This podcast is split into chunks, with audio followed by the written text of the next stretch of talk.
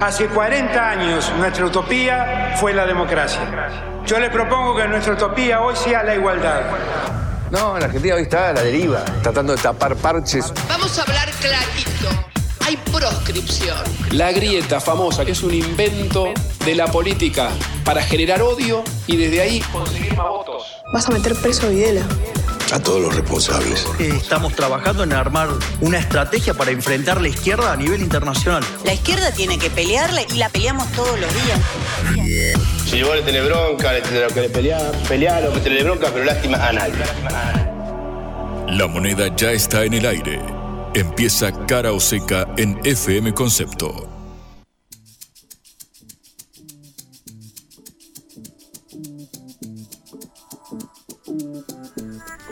Amigos, amigas, muy pero muy buenas tardes. Les damos la bienvenida a esta anteúltima edición de Cara o Seca antes de las elecciones. Este domingo se pone todo en juego. Ahora, en un ratito, en algo más de 12 horas, empieza la veda electoral y el bozal legal para tirar números, encuestas y hacer proselitismo de cualquier tipo. Hasta las 6 de la tarde estamos acá en Concepto, en esta producción de la Agencia Internacional de Noticias Sputnik. Mi nombre es Juan Lehmann y como cada día vamos a recorrer todos los temas que surcan la agenda informativa nacional e internacional. Hay muchísimas noticias, temas para charlar. Obviamente todos giran en torno a lo que suceda este domingo en el balotaje entre Sergio Massa y Javier Milei. En medio están estas denuncias de fraude que agita la libertad avanza. Salió a responder el gobierno mediante su ministro de Seguridad, Aníbal Fernández, el ex jefe de gabinete. Bueno, el ministro de Aníbal, de perdón, de eh, Alberto Fernández salió a responder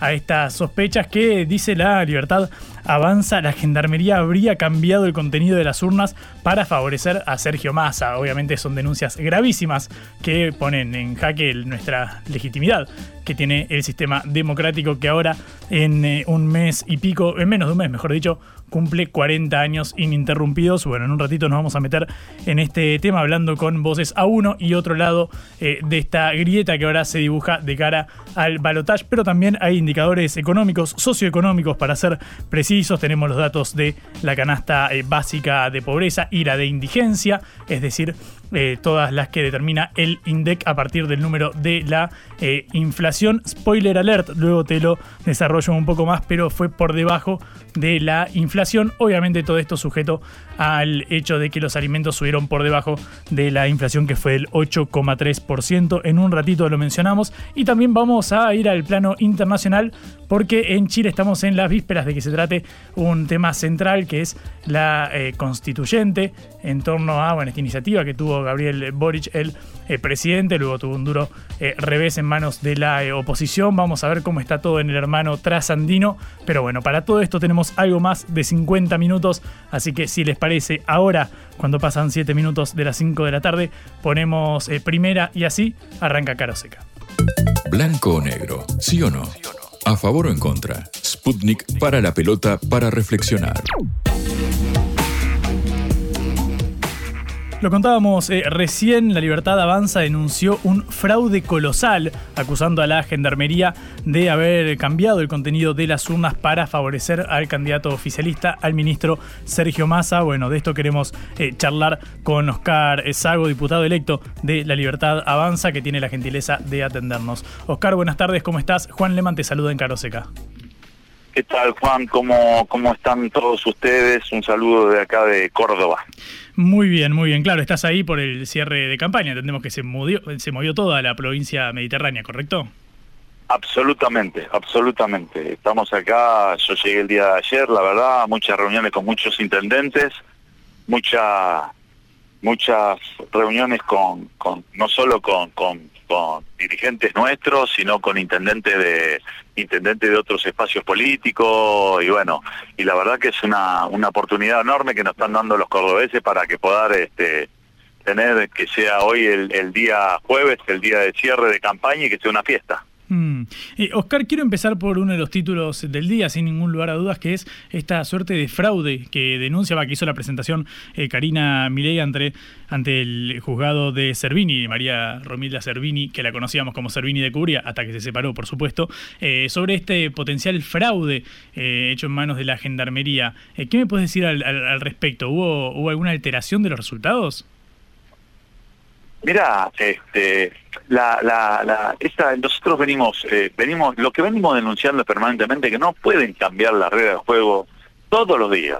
A una semana de la elección venían cambiando la regla de juego. Y la verdad que no se puede, esto es un acto democrático. Hace seis meses que estamos en campaña electoral, seis meses de elección a elección. Es una falta de respeto no a los dirigentes políticos y a todos los candidatos que van quedando eh, en el camino y los que quedan en la carrera. Es una, vergüenza para todos los ciudadanos. No, puede ser que permanentemente te cambien la regla de juego. Por eso nosotros que denunciamos, denunciamos el cambio, el cambio de regla de juego.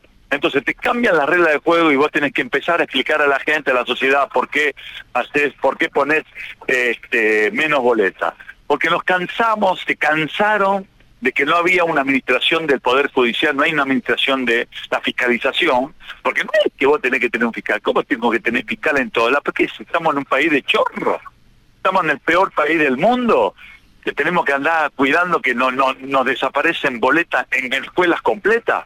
Entonces, eso es una locura. Cambiar las reglas de juego también es perjudicar a los espacios políticos como nosotros que nos cuesta un montón que hoy, bueno, por suerte, estamos teniendo en, el ámbito general, te puedo decir porque estuve hablando hoy todo el día, hablé con Cristian Ritondo, con Sebastián Pareja, con Ricardo Alifraco y con todos los distintos presidentes que están a cargo de un lado y del otro, digamos, en este, en este caso para el control de la fiscalización, estamos hablando, bueno, nosotros estamos pensando y estamos hablando de que hoy vamos a tener casi un 100%, estamos teniendo en un lado del otro de la fiscalización.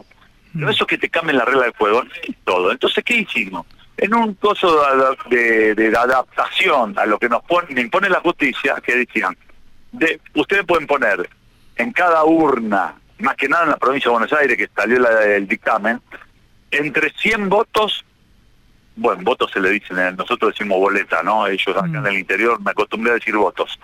Entre 100 boletas y 350. Bueno, nosotros pusimos el mínimo de 100, le estamos dando 250 a cada fiscal, más el backup que aparte tenemos nosotros, que deben ser unas 250 más.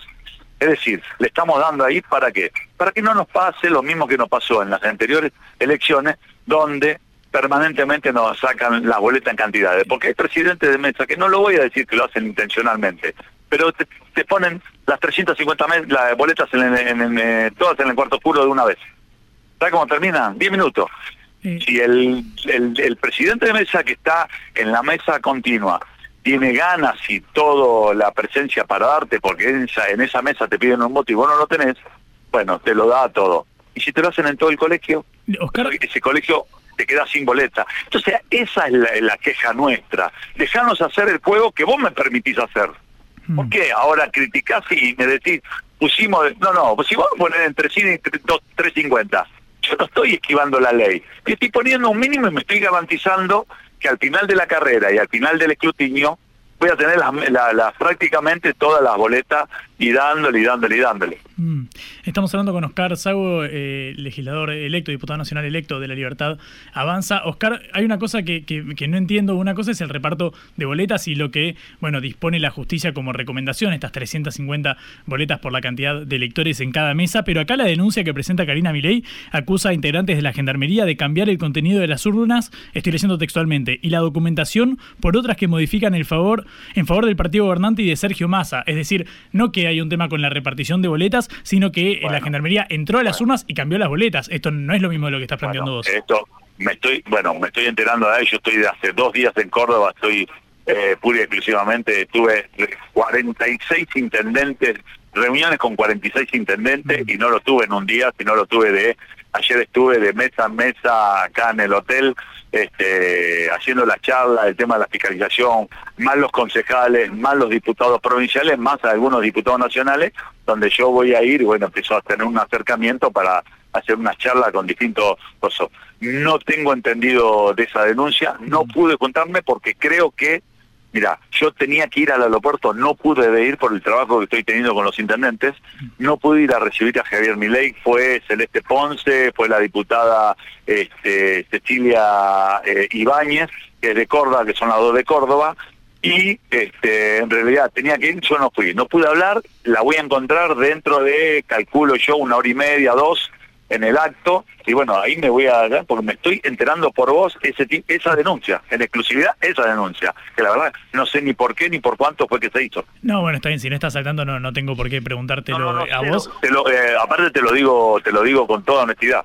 Hmm. Si supiera te, te, digo, porque seguramente me hubiese enterado por qué fue o por qué no, y, y lo hubiésemos charlado y le te hubiese contestado si sé algo o no pero me mm. estoy enterando por vos esa denuncia. Por eso te volví loco y te piqué todo de la boleta creyendo que era lo que veníamos denunciando hace rato. Mm, eh, Oscar, ahora que estamos por cumplir 40 eh, años de, democracia, ahora en menos de no, un ya mes. Lo cumplimos, lo hemos cumplido. claro, bueno, del retorno, claro, el retorno con la elección que ganó Alfonsín. ya lo, claro, pero, exactamente. Pero simbólicamente la asunción de, del expresidente, bueno, obviamente es, es, un hito. El 10 de diciembre serían 40 años. Efectivamente. ¿No, ¿No te parece que el hecho de que estemos hablando de la posibilidad de un fraude, algo que obviamente en alguna elección se podrá haber mencionado, pero la intensidad que está cobrando este, este término, porque una cosa son estos temas de la repartición de boletas, pero la alteración de, de, los resultados, ¿no crees que socava un poco la legitimidad de una democracia que costó mucho eh, construir? Absolutamente, estoy de acuerdo con vos, pero ¿sabes lo que pasa? Día a día este gobierno nos tiene acostumbrado a ver qué trampas nos van a hacer. A ver, fraude es una cosa, la trampa es otra, ¿no? La tengo totalmente asumido. Pero digo, no puede ser que todos los días nos manden una trampa atrás la otra para ver cómo pueden hacer, para ver si nos pueden ganar o no una elección. Eso no le hace bien a la democracia y no le hacen bien a los 40 años de democracia que cumplimos. Eso es absoluto. No querer pasar el feriado, este, permanentemente utilizar los recursos del Estado como son en, el área de trenes, poniendo que el boleto con, con masa a 100 pesos, con mi ley 700, todas esas cosas, poner gente encaretada con la cara de, de Hitler, con la cara de lo peor de lo peor que le va a pasar a Argentina si gana mi ley. Eso es una trampa. Y, y, si bien no es el fraude, pero esas trampas nos tienen verdaderamente recontracansado a todos los argentinos que queremos vivir en un país libre de chorros, libre de que cualquiera venga aquí y te arrebate. Así como te arrebatan un celular, te quieren arrebatar una elección, te quieren arrebatar el Estado. Y esa es la vergüenza que tenemos nosotros, porque después es el reflejo del mundo, y después el mundo nos castiga diciendo la Argentina está lleno de chorro, la Argentina mm. no se puede comerciar, la Argentina no se puede este, pasear, la Argentina, y eso es lo que no queremos. Y la mm. Argentina queremos que tome y que retome esa, esa Argentina que fue grande, que nuestros abuelos, que nuestros padres tenían ganas de vivir acá y venían inmigrantes de todo tipo y venir acá a construir un futuro mejor para sus hijos. Y la verdad, hoy nuestros hijos se van porque piensan que en la Argentina no se puede vivir, está lleno de chorro, es, malgastar verdaderamente, no puede ser que un pibe de 16, 17, 18 años te digan, ¿qué quiere que me quede en un país de la trampa? Mm. Eso no es fraude, pero es el país de la trampa que te lleva al fraude. Entonces ahí es donde nosotros quizás vamos con algunas cosas más allá de decir fraude sí, fraude no. Pero bueno, te llenan de trampa y la verdad cansan cuando vos ves a tus hijos, ves a tus nietos en algunos casos, yo no los tengo, pero bueno, lo veo en, amigos que tienen nietos y que te dicen, no, yo en un país de chorro, en un país de la trampa, no me quedo. Eh, eh, Oscar, es un dolor profundo que tenemos. Si consideras eh, tangible la posibilidad de que les arrebaten la elección, digo por utilizar el término que vos expresaste, eh, ¿contemplás la posibilidad de no reconocer un resultado en caso de que sea adverso, en caso de que gane masa? ¿Considerás la posibilidad de que no. Milei no reconozca esa derrota? No, vamos a no reconocer si, si, si, si pasan cosas que son evidentes, si pasan cosas que son fraudes. Eso sí, no lo puede reconocer. Si no, pero ¿qué, ¿qué sería ese? Porque Digo, te, te, no, pero déjame repreguntar para hacer claro, para hacer claro el punto al que voy. Vos recién hablabas de esta repartición de boletas, de lo que dispone la Cámara, no sé qué, pero lo distinguías de la posibilidad eh, de fraude, que era lo que yo te preguntaba de la denuncia presentada por Karina Milei ante el juzgado de eh, Servini, que tiene justamente a su cargo este tema. El hecho de que hubiera una prueba tangible de fraude, ¿tendría que ver con esta repartición de boletas? Bueno, pero con, con el tema de, la boleta es una cosa, con el tema de lo de Karina Milei, que ha presentado y que hizo una presentación que no la tengo, que no lo pude hablar con ella, porque vos me la estás diciendo y creo en el 100% de lo que vos me decís, pero no sé por qué ni por cuánto, porque quiero que me lo expliques para poder mañana decirte la voz, mira, se dijo esto y esto, se dijo por esto y por esto, se mm. presentó por estas cosas, la verdad, y todavía no sé qué, este, qué decirte porque no, no te digo, la voy a ver dentro de una hora y media aproximadamente cuando llegue al acto. Y, y le voy a preguntar esto porque la verdad que me estoy enterando y es un tema supuestamente grave, mm. ¿no? Pero, pero hay ciertas... Pero con el tema de la boleta y todo eso, digo, bueno, eso son trampas, que a las trampas la estamos, la estamos este, evitando eh, con expertos antitrampa. Y cuando digo con expertos antitrampa, que los fiscales estamos mandando a los fiscales más este, experimentados a los lugares donde tuvimos esos tipos de problemas, que estamos completando donde no lo tuvimos, es decir, y bueno, y ya la trampa del feriado largo, ¿qué quiere que te diga? Eh, es una trampita, es una ventajita, llamalo como sea pero bueno, la verdad que no estamos de acuerdo. Pero bueno, estamos este, tratando de que la sociedad no se vaya de vacaciones, que se tome otros fines de semana, total faltan un montón y viene el verano, y que le pedimos por favor, bueno, a esa pequeña trampita, a esa pequeña ventajita que tiene, que es ventajita masa. Así que bueno, eh, que ya nos tienen acostumbrados. Y la verdad, de toda la basura que nos están tirando en el día a día, la verdad, no quiero vivir en un país y no quiero que mis hijos vivan en un país lleno de trampa, lleno de mafiosos, llena de todo lo que te puedo decir, llena de mm. chorros. Porque eh. a, lo último de la carrera termina siendo chorros. Te mm. chorrean la gana de vivir, te chorrean la gana de, que, de, estar con tu familia cuando la tenés separada, te chorrean de todo. Entonces, en verdad, este, tenés que ser agresivo, que a mí no me gusta hacerlo, pero te llegan a ese punto, porque no paramos esta semana, no paramos de recibir cascotazo, cascotazo, cascotazo, cascotazo. Y la verdad, no es justo. Mm. Em, Oscar, la última centrada en las declaraciones de eh, ayer del expresidente Mauricio Macri, que estuvo en eh, La Nación Más. Bueno, habló de que Milei no reviste ningún peligro porque, a pesar de que sus propuestas pudieran sonar extremas, bueno, va a tener que negociarlas en el, en el Congreso. ¿Crees que el aterrizaje de, Macri, eh, aliado o al menos acercándose fuertemente a Javier Milei, modera un poco al, al libertario?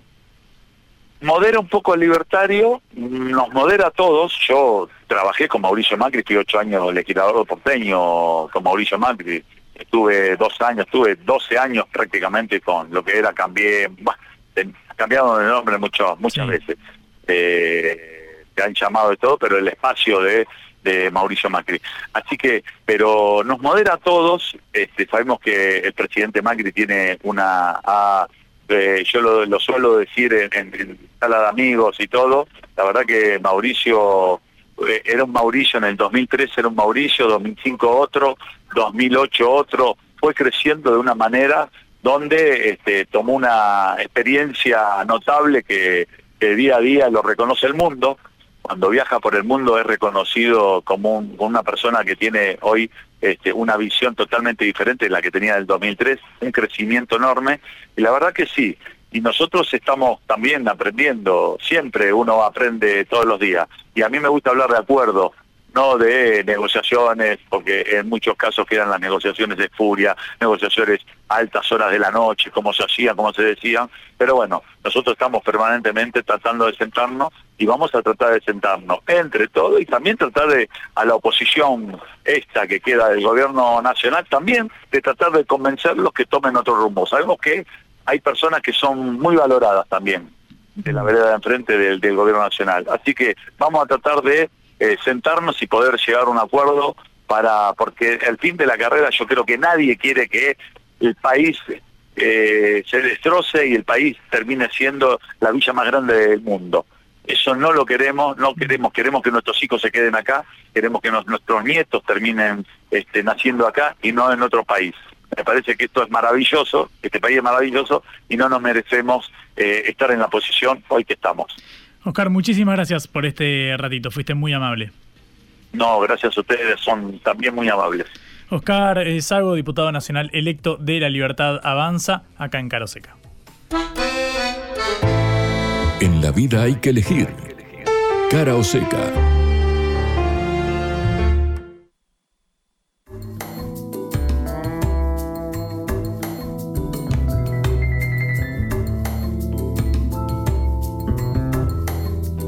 Seguimos en eh, Cara Oseca, 24 minutos pasan de las 5 de la tarde. Déjame darte la eh, novedad, al menos en términos socioeconómicos, porque salió el dato de la canasta básica, la canasta básica alimentaria y la canasta básica total, las que determinan la línea de indigencia y de pobreza respectivamente. Bueno, en este caso, un hogar compuesto por cuatro personas necesitó en octubre 345 mil pesos para no ser pobre y 160 mil pesos para no ser indigente. Dijo ayer eh, el INDEC, cuando decimos no ser indigente, quiere decir que todos los días tengan garantizado eh, su alimento, ni más ni menos. En este caso, la canasta básica total, la de la pobreza, subió 8,1% con respecto a septiembre. Esto es algo por debajo de la inflación que fue del 8,3% eh, y subió un 147% en los últimos 12 meses. Y acá sí se prenden las alarmas. Obviamente cualquier inflación que vaya por encima del 100% es para preocuparse mucho,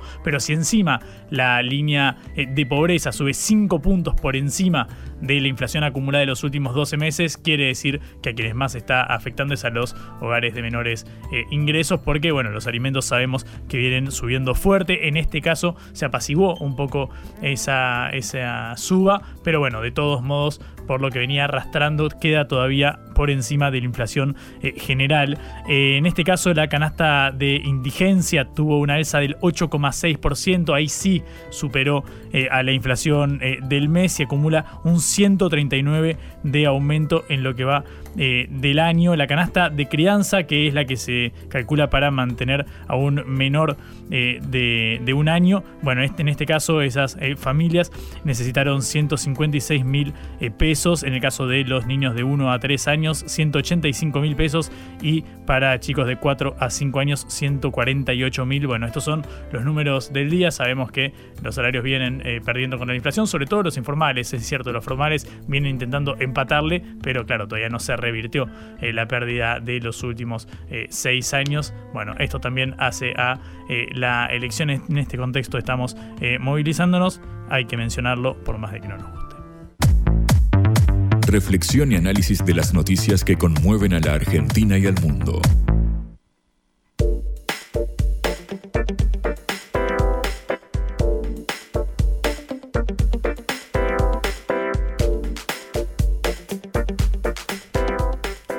Seguimos en eh, cara o seca, media hora nos separa de las 6 de la tarde, ya llega en órbita y toda la continuidad informativa de concepto. Lo prometido es deuda. Vamos a viajar a Chile porque en el hermano país trasandino eh, está en medio de un nuevo proceso constituyente después de que el 4 de septiembre del año pasado, del 2022, bueno, una participación récord en el plebiscito diera un fuerte rechazo a la iniciativa de la reforma constitucional. El no cosechó más del 61% de los votos contra el 38 y pico del apruebo. En ese medio, en ese marco se dio el nuevo proceso constituyente, ahora claro, con otra composición. El Consejo Constitucional es formado de 50 miembros, tiene una amplia mayoría conservadora, sabemos que son 23 los integrantes que responden al Partido Republicano y 11 a coaliciones de derecha tradicional, podríamos decir conservadoras, mientras que la izquierda tiene apenas 16 escaños. Bueno, ahora sabemos que el Consejo Constitucional ya terminó de revisar el texto y falta la revisión de otro organismo antes de que el 17 de diciembre vaya esto a las urnas para que la población apruebe o rechace este nuevo texto muy diferente al que se trató el año pasado. Sobre este tema queremos hablar con José María del Pino, periodista que está en Chile y tiene la gentileza de atendernos. ¿Cómo estás, José María? Buenas tardes. Juan Leman te saluda. Hola Juan, muy buenas tardes, un placer saludarte. Em, José, me interesa eh, consultarte qué clima se está respirando en torno a esto eh, allá en, Chile, cómo ves las expectativas de que se apruebe este nuevo, eh, esta nueva reforma y qué supondría para el gobierno de Boric. Lo primero es eh, actualizar la introducción, ¿no? Tú describiste muy bien lo que ha sido este proceso, la conformación de un, proceso bicameral, podríamos decirlo, mm. donde la primera parte de este texto fue redactada por una comisión de expertos que fueron elegidos por el Congreso de la Nación y sacaron un, texto que a muchos, el presidente Boric, e incluso a mí como periodista, no, nos parecía un texto, una constitución mínima, liberal, que sentaba las bases democráticas y que dejaba a la política las cosas propias de la política, es decir, no intentaba imponer una visión eh, de sociedad por sobre la otra. Es lo que en términos jurídicos se denomina más bien una constitución de corte minimalista, una mm. constitución mínima o liberal. Eh, no como mi ley ocupa la palabra liberal, sino que en el sentido más clásico de la, de la democracia, ¿no? Ese texto luego pasa al Consejo Constitucional en una segunda Cámara, donde evidentemente la mayoría conservadora lo, lo hace un poco más grande, lo profundiza y efectivamente intenta darle rango constitucional a una serie de materias que a juicio de muchas personas son materia de políticas públicas y por tanto termina siendo un texto más robusto que luego en aquellas cosas donde habían disenso con los expertos pasa a una comisión mixta, esa comisión mixta eh, logra generar algunos consensos, en otros no y el texto final ya está publicado, invitemos a la audiencia argentina, lo pueden revisar en la web, se puede simplemente googlear propuesta nueva constitución Chile 2023 y está ahí el, esta nueva constitución. Eso para actualizar un poco la información que tú estabas entregando, por tanto ya está convocado oficialmente el plebiscito el próximo 17 de mm. diciembre. El, tu segunda pregunta tiene que ver con cuál es el ambiente que hay en el país. Mm. Y yo quiero ser muy franco contigo. Si este texto se rechaza, no va a ser porque la gente lo esté leyendo de hecho, en el país en este momento hay cansancio. Y yo me atrevería a decir, y lo dicen las encuestas de opinión pública como Criteria Research, como CADEM y otras, que más del 70% de la población no tiene ningún tipo de interés en la nueva constitución. En Chile, la agenda pública está tomada por la profunda crisis de seguridad pública que vive el país, que comparada con otros países puede parecer casi que estamos un poco siendo eh, o haciendo una suerte de alaraca respecto a lo que está ocurriendo, porque Chile tenía tasas de homicidio muy, muy bajas, estamos hablando de 3.4 por cada 100.000 habitantes, la más baja de América Latina, ya ha subido a 6.7, pero incluso si uno lo comparara con la uruguaya, que es de 8.8, sigue estando muy por sobre el promedio latinoamericano para bien. Aún así, la agenda pública está muy tomada por la seguridad pública y toda la discusión política, Juan, que se da en Chile gira en torno a eso y a la suerte de reactivación económica que tiene que adquirir el país porque efectivamente está siendo un año de estancamiento económico. Entonces, cuando la gente tiene esas preocupaciones que son tan inmediatas, ¿no? Que sienten que les están afectando el día a día, el laburo, el dinero, la seguridad, salir a la calle sin que me asalten, sin que me maten, la constitución ha pasado totalmente a segundo plano. Pero además a eso se le suma el cansancio emocional que generó el proceso anterior. Fue un proceso muy efervescente, fue un proceso, como tú bien decías, con una participación electoral histórica, y una vez que ese texto se rechaza, la gente me da la impresión que lo que quiso fue decir ya no más. Y aún así se levanta un nuevo proceso, porque había sido una promesa no solo del gobierno, sino también de la derecha que llamó a votar que no dijo, miren, esto no significa que nosotros estemos conformes con la constitución de Pinochet, solo decimos que este nuevo texto que nos proponen es el malo y vamos a abrir un nuevo proceso. Lo que la clase política no contaba es que la gente no tiene ni energía ni ganas de participar de este nuevo proceso, así que es un, es un plebiscito muy, muy deslucido. ¿Y qué va a ocurrir? Hasta ahora las encuestas nos dicen que por entre 10 y 15 puntos está ganando nuevamente la opción en contra para rechazar el texto, mm. más que por sus contenidos, porque se percibe como un nuevo intento de la clase política por forzar un tema con el que la gente no está alineado. Pero también es cierto que debo advertir de que las últimas cuatro semanas en todas las encuestas la opción a favor ha ido subiendo. Incluso ayer salió una encuesta eh, nueva, sé que la habían manejado en las elecciones anteriores en Chile, pero por primera vez se hace pública una, de una compañía que se llama Partner, que los da casi en un empate técnico. Yo no me decir que es una situación de empate aún, pero sí debo advertir que la opción a favor ha ido subiendo y que si sigue subiendo los rangos que ha venido subiendo las últimas semanas, podríamos enfrentar un escenario, una elección relativamente estrecha y competitiva. Mm. Estamos hablando con José María del Pino, colega periodista en Chile. Entiendo entonces, em, eh, José, que aún en este, en este marco lo que queda claro es que el clima de efervescencia, de movilización que se dio a conocer en el mundo del 2019 ya quedó atrás, podría decirse. Sí, quedó atrás. Eh, yo adhiero a la tesis de los académicos que hablan de que en Chile hay una suerte de regresión conservadora, ¿no? Es decir, se llegó a un nivel de caos tan grande que la, respuesta ante esa sensación de incertidumbre, de cierto caos, no lo estoy diciendo de manera despectiva, lo estoy diciendo que efectivamente eh, fue una efervescencia social a la que Chile no está acostumbrado. Chile es un país muy parejo en términos generales. En Estados Unidos, yo también eh, trabajo en la Universidad de Columbia, me toca viajar mucho. Los profesores cuando hablan de Chile en la universidad lo describen como el Ohio, es como un estado aburrido, donde poco ocurre pero funciona bien. E, ese es un poco el país que ha construido Chile durante los últimos 13 años, 30 eh, años, y la verdad que esto cansó a la gente y la respuesta a ese cansancio ha sido una regresión conservadora porque además se incorporaron al padrón electoral a votar cinco, entre 5 y 6 millones de personas de chilenos que no sabíamos lo que votaban, que no sabíamos lo que opinaban y que ahora que se les forzó por el voto obligatorio a ir a votar, han demostrado ser más conservadores y más adversos al cambio en términos generales que aquellos que pujaron voluntariamente el proceso inicialmente. Y eso evidentemente ha generado un cambio de clima en el país y hoy en día me parece que en el, en el país prosperan dos eh, grandes sensaciones. La primera es de cansancio y decepción respecto al proceso político y la segunda es de urgencia respecto a materias de seguridad pública y economía. Mm. Em, José, ¿cómo crees que queda eh, parado el gobierno de, Boric de cara a lo que resta de, su mandato. Obviamente fue, entiendo que fue muy fuerte el revés del rechazo eh, del año pasado. ¿Cómo crees que está posicionado ahora frente a esta, bueno, constituyente donde es mayoría la, la derecha, o al menos el sector conservador, podríamos llamarlo así? Boric ha perdido dos elecciones en su mandato. El plebiscito porque él decidió jugársela abiertamente por la opción apruebo el 4 de septiembre y luego perdió la fuerza oficialista eh, estrepitosamente la elección de consejeros constitucionales. Mm. El Partido Republicano, que es un partido relativamente nuevo que representa a la extrema, a la extrema derecha o la derecha ultraconservadora de Chile, obtuvo el 30% de los votos a nivel nacional. Estamos diciendo que uno de cada tres chilenos votaron por ello. Eso yo creo que la izquierda nunca se lo veía. Pero también es cierto que el presidente Boric tiene una base de apoyo, a diferencia del presidente Piñera, muy irrestricta, que da la sensación de que haga lo que haga lo van a apoyar y esa base de apoyo está en torno al 30%. Por tanto, Boric siempre, y me parece que de aquí al fin de su mandato se va a mantener en ese rango de aprobación, es la aprobación que tiene actualmente, un 30% aproximadamente el presidente Boric. Si llegase a ganar la opción a favor, a Boric se le va a producir, si ganase la opción a favor, un problema grave, que es que va a tener que implementar una constitución que a su sector político no le gusta.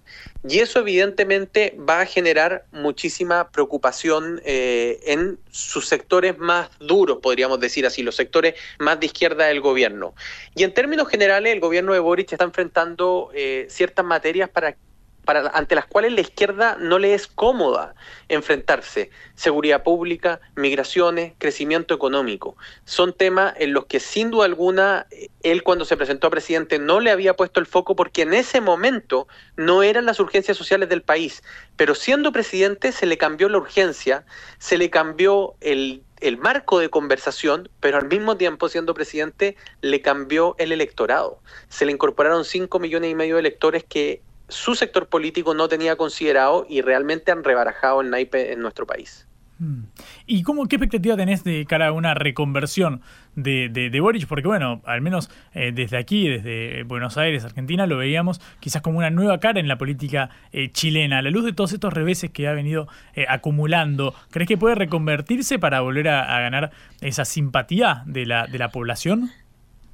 Yo no sé si Boric va a poder dar vuelta a un escenario adverso de política pública en términos generales en el país. Ah, estamos enfrentando un, escenario donde, insisto, los temas a los que se le pide eh, enfrentar al presidente no le son cómodos. Pero sí quiero hacer, decir algo que es muy importante. Es verdad que a Boric se le ha presentado como una nueva cara a la izquierda latinoamericana, y eso es real Es verdad, Gabriel Boric no pertenece a la histórica socialdemocracia chilena, pertenece más bien a una izquierda de características más militantes, pero que creo que ha hecho cosas que son mucho más importantes para marcarle el camino a lo que debiese ser, a mi juicio, una izquierda más orgánica a nivel latinoamericano. Lo primero que ha dicho, los derechos humanos son aquí y en cualquier parte. Ha condenado enfáticamente a Nicaragua, a Venezuela, a Cuba, que muchas veces son gobiernos que son tabú para los gobiernos de izquierda latinoamericanos. Lo segundo que ha dicho, que también debieran escucharlo las izquierdas latinoamericanas que no son socialdemócratas. Me refiero, por ejemplo, al peronismo o al Partido de los Trabajadores en eh, Brasil. Gastos permanentes para derechos adquiridos requieren ingresos permanentes y no se puede ofrecer a la gente aquello para lo cual el país no está preparado para pagar.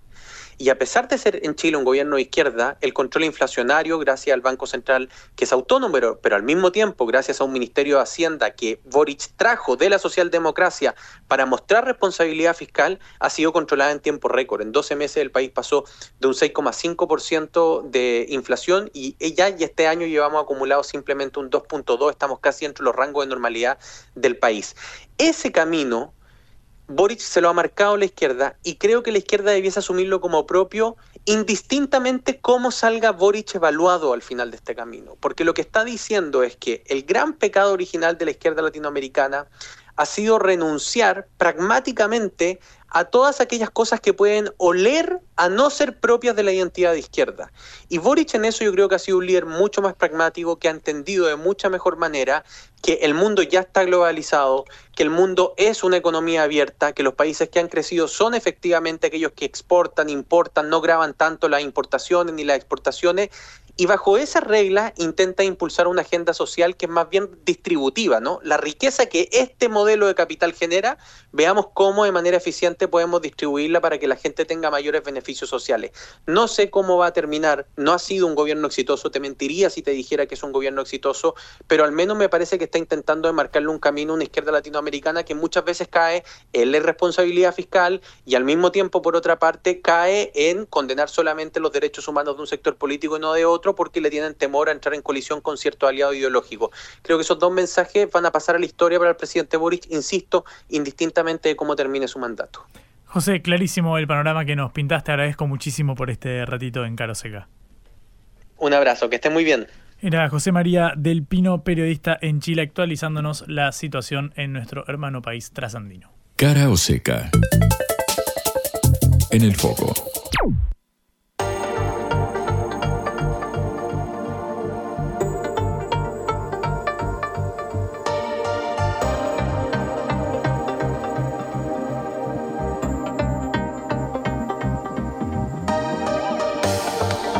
Volvemos a la Argentina para el cuarto de hora que nos separa de las 6 de la tarde. Lo contábamos ayer, Mauricio Macri estuvo en la televisión, habló en el canal La Nación Más y se refirió a un potencial gobierno eh, de Milei frente a, bueno, cierto temor que podría tener algún votante indeciso que todavía no decidiera volcarse por el libertario. Escucha lo que decía el expresidente. Y sé que no es todo perfecto lo que propone él, que hay cosas que no nos gustan, pero él tendrá que ir a negociar el Congreso y todas esas cosas que a vos no te gustan no van a suceder.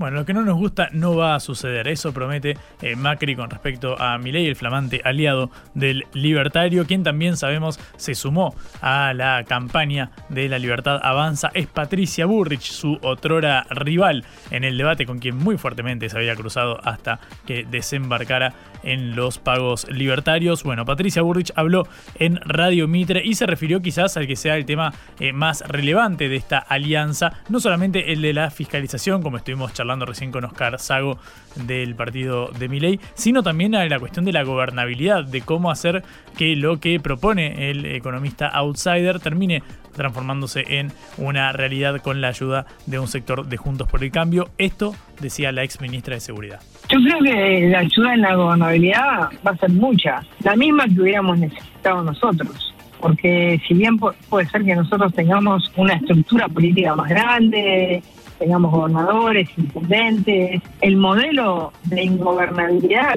que genera el oficialismo es total. A ver, lo que pasó ayer en Ezeiza, se te para el intendente en el medio de la plaza donde vos vas a hacer el acto, ¿no? Y te dice, este lugar es mío, pero ¿dónde vivimos? ¿Qué, vivimos? ¿En, en Ezeiza, propiedad privada?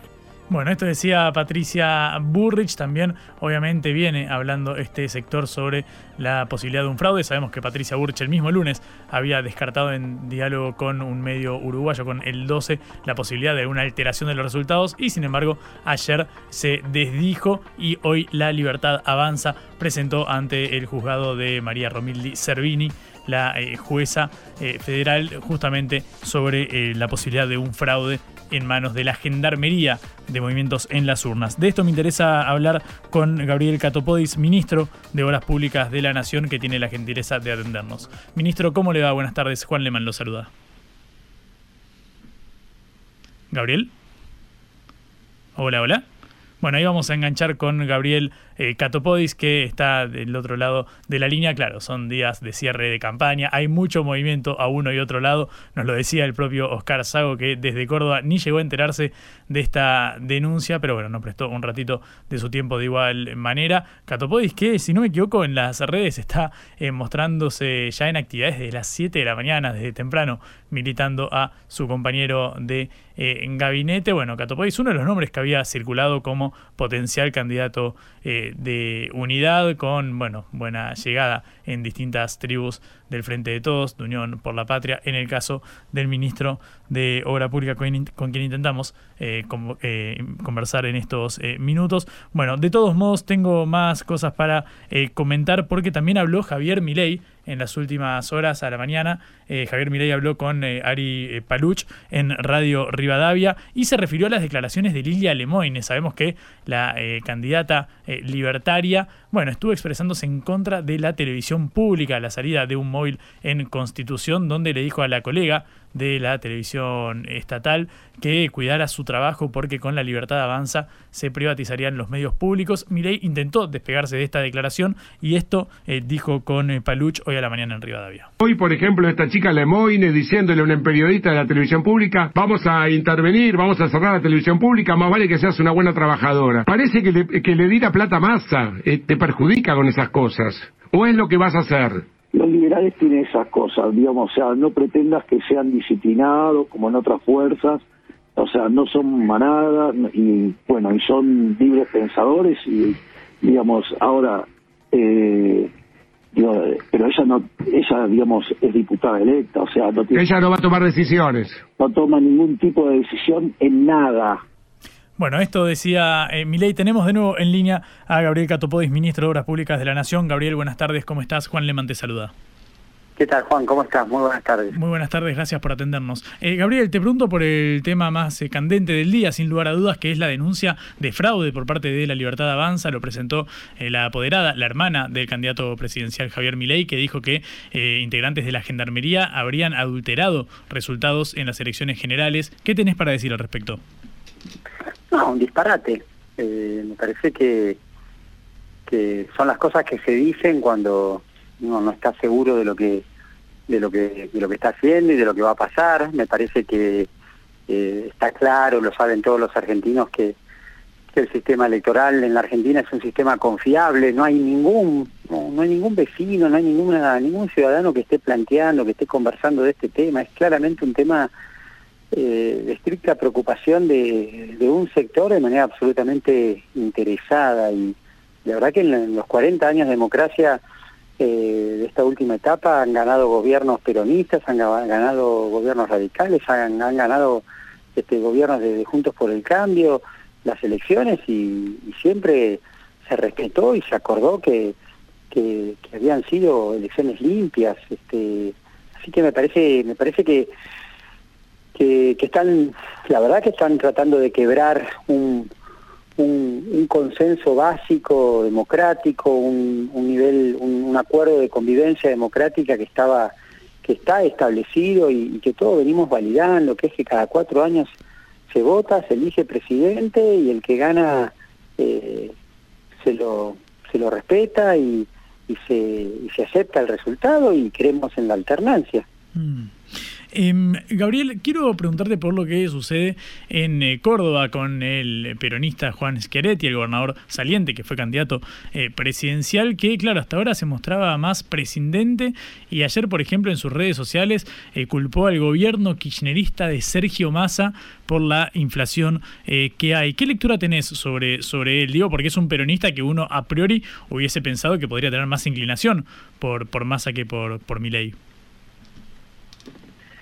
No, me parece que son, son opiniones y en todo caso eh, el único interés nuestro es cómo logramos conectar con las preocupaciones que tienen eh, los ciudadanos de Córdoba, ¿no? Más allá de lo que opinen circunstancialmente algún dirigente, nuestra preocupación es que se entienda en, la sociedad cordobesa que, que, que, para que a Córdoba le vaya bien, para que al turismo de Córdoba le vaya bien, para que al comercio y a la industria, a las economías regionales le vaya bien, necesitan que, haya un presidente serio, un presidente que, conozca el país, un presidente que, que trabaje y actúe todos los días para, para empujar la, economía de, todo el país y por supuesto de, la región centro y, no hay dudas de que Córdoba eh, se, se beneficia cuando hay un, un modelo productivo, un modelo de trabajo, ¿no? Cuando cuando hay un, libre mercado que deja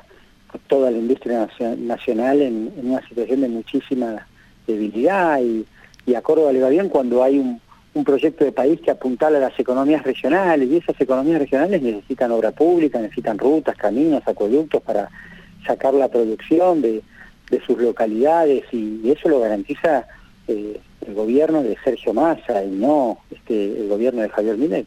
Mm. Em, Gabriel, ¿qué eh, opinión o qué consideración eh, tenés sobre todo lo que fue la, campaña de Unión por la Patria? Sabemos que mañana a las 8 de la mañana empieza la veda y finalmente hasta el domingo, bueno, tendremos esa tensa calma de, no poder al menos eh, ni participar de actos de proselitismo, ni publicar encuestas y todo lo que ya sabemos. Pero después del debate, después de estas últimas instancias, ¿cómo lees la performance, al menos hasta el momento, de, de en su diálogo con la sociedad, con el electorado? Bueno, no hay dudas de que fue una campaña de menor a mayor, no hay dudas de que fue una campaña donde mm, fuimos remontando, fuimos eh, mejorando todos los días, hoy eh, no hay dudas de que, de que es una elección este, reñida, pero, pero mm, no hay dudas tampoco de que Unión por la Patria y, Sergio Massa en particular eh, aprovecharon cada oportunidad para, para contar contarle a los argentinos qué queremos hacer con, con, los problemas que tiene eh, nuestro país y cómo queremos, queremos hacerlo. Me parece que, de un lado quedó demostrado que hay un, candidato serio, un candidato previsible, un candidato que está en condiciones de iniciar una etapa de, mucho diálogo y de mucha templanza, de mucha tranquilidad, que es Sergio Massa, y del otro lado, bueno, mucho caos, mucha violencia, ¿no? Discursos del odio, eh, posiciones que, que solo generan y cargan de angustia la vida de, muchos argentinos y de muchas argentinas, clubes de barrio, eh, universidades públicas, eh, adultos mayores que, que, van a tener el, el, riesgo de perder sus medicamentos gratis. bueno, me parece que, que así está planteada de alguna manera la elección y que la gente lo que lo que quiere de alguna forma es dar vuelta a la página y que comencemos un 2024 con, con, otra perspectiva, ¿no? Un 2024 diferente, pero un 2024 eh, donde se, se afirme y se, se, y se valore el diálogo y el entendimiento, ¿no? El, el odio y el, y el caos. Y eso es lo que de vuelta está, está en discusión. De un lado con Sergio Massa y del lado de, de la violencia y del caos, este, Javier Milei. Mm. Em, Gabriel, hay una declaración que dio Graciela eh, Camaño, la diputada eh, nacional muy cercana a Sergio Massa el domingo después del debate, cuando le preguntaron por bueno este distanciamiento que había tenido el actual ministro respecto al espacio comandado por Cristina Fernández de Kirchner allá en 2003, hace 10 años, y Camaño lo trajo ahora a colación porque dijo, bueno, quién sabe si no gana Massa y no barre con los ñoquis de la cámpora. En esos términos se, expresó textualmente. Quiero preguntarte por la eh, unidad la convivencia en el próximo gobierno, porque sabemos que estos cuatro años de Alberto Fernández han tenido distintas disputas internas, fuego cruzado, que en cierto punto puede haberle hecho daño a la, a la coalición. ¿Por qué podría ser diferente bajo un gobierno de masa? A mí me parece que lo más importante de lo que se está discutiendo es eh, en qué medida Sergio tiene capacidad y está en condiciones de poner en marcha un, nuevo tiempo, ¿no? De, iniciar una nueva etapa. Una etapa donde realmente las identidades partidarias van, van a valer menos y lo que va a valer más es eh, para, cuál, para cuál país queremos gobernar, ¿no? Con qué prioridades queremos llevar adelante un, una agenda de gobierno. Y me parece que eso es lo, único eh, que tiene Sergio Massa en la cabeza. Sergio no está ni preocupado por ganar un debate televisivo, ni preocupado por eh, cargar de, chicanas y de eslogan de, campaña este, este proceso electoral. Está solamente preocupado por ver cómo le mejora la vida a la, gente y cómo él logra explicarles eh, en cada uno de los temas cuáles son eh, los, los objetivos y de qué manera vamos a, ir resolviendo esos temas. Y está convencido que para resolver esos temas, para poner a, la Argentina eh, en marcha, hace falta convocar a los mejores, hace falta un gobierno de unidad nacional, hace falta mayor entendimiento, mayores acuerdos, este, consensos más, más fuertes, porque entre otras cosas está claro que los problemas que tiene la Argentina no tienen soluciones este, ni recetas únicas. Entonces, es una postura inteligente y realista la de Sergio de, de, plantear este, y de encarar esta etapa con, con una amplia vocación de diálogo con todos los sectores. Mm. Gabriel, la última, ¿qué opinión te merece el desembarco de, Macri, la alianza con Milei? Lo escuchábamos recién antes de la entrevista contigo, eh, defendiendo el modelo del, del, libertario. ¿Qué le decís a esos votantes de Juntos por el Cambio que no saben hoy por quién decantarse? En el caso de Macri no, no me parece tan interesante lo que dice, sino lo que hicieron cuando fueron gobierno, ¿no? Hay que juzgarlos y hay que valorarlos no por las posiciones políticas ni, ni por este, las expresiones en, este tramo de la campaña, sino hay que recordar claramente los resultados de, de, su gobierno que fueron muy malos, muy malos para las pymes, muy malos para la industria nacional, muy malos para el comercio, muy malos para la clase media y para la clase trabajadora. No, no dejaron un solo sector de, poner los patas para arriba y, y, de, desordenarlo. Entonces, no hay dudas de que el gobierno de Macri fue, fue muy, pero muy malo y, el gobierno de Milei, si fuese gobierno, bueno, aspira a ser peor, aspira seguramente a terminar todo lo que Macri no, no pudo terminar. En todo caso, me parece que, que Macri viene a, cargar de más odio la, la propuesta de, de, los libertarios, ¿no? El odio al peronismo, el este, promueve el antiperonismo, pero, pero definitivamente lo que, lo que tiene es odio por, por buena parte de los argentinos. Gabriel, muchísimas gracias por este ratito, fuiste muy amable, te agradezco. Gracias, sí, un abrazo. Un abrazo. Era Gabriel Catopodis, ministro de Obra Pública eh, de la Nación, hombre importante dentro del armado del peronismo, dentro de Unión por la Patria. Y así como quien no quiere la cosa, se hicieron las 6 de la tarde, es momento de darle lugar a los compañeros de En órbita y toda la continuidad informativa de Concepto. Nos despedimos hasta mañana. Recuerden que nos pueden volver a escuchar en spundingnews.lat a este programa que lo hicimos con Celeste Vázquez en la operación, Augusto Macías en la producción y coordinación de este envío. Juan Leman es mi nombre, siempre liderados, capitaneados por Patricia Lee. Nos encontramos mañana cuando ya corra la veda electoral en la previa del domingo. Que descansen, chau. Vamos a hablar clarito. La guerra contra las drogas ha fracasado. Se ha producido un genocidio en mi continente. Tenemos nosotros que plantar una sola voz, y que América Latina, el Caribe, le diga a los Estados Unidos de Norteamérica, no más golpismo. Y se aplica lo que decía Tolstoy, un gobierno que no procura la justicia no es más que una banda de malhechores. Qué cosa rara que diga gracias a la vida a pesar del dolor, porque mi hija dio la vida sabiendo que había que cambiar. La vi ahí que, brillaba, que sobresaltaba en ese estadio hermoso y no lo pensé y, y la fui a besar. La vida está llena de tropezones y de fracasos, pero es hermosa. Cara seca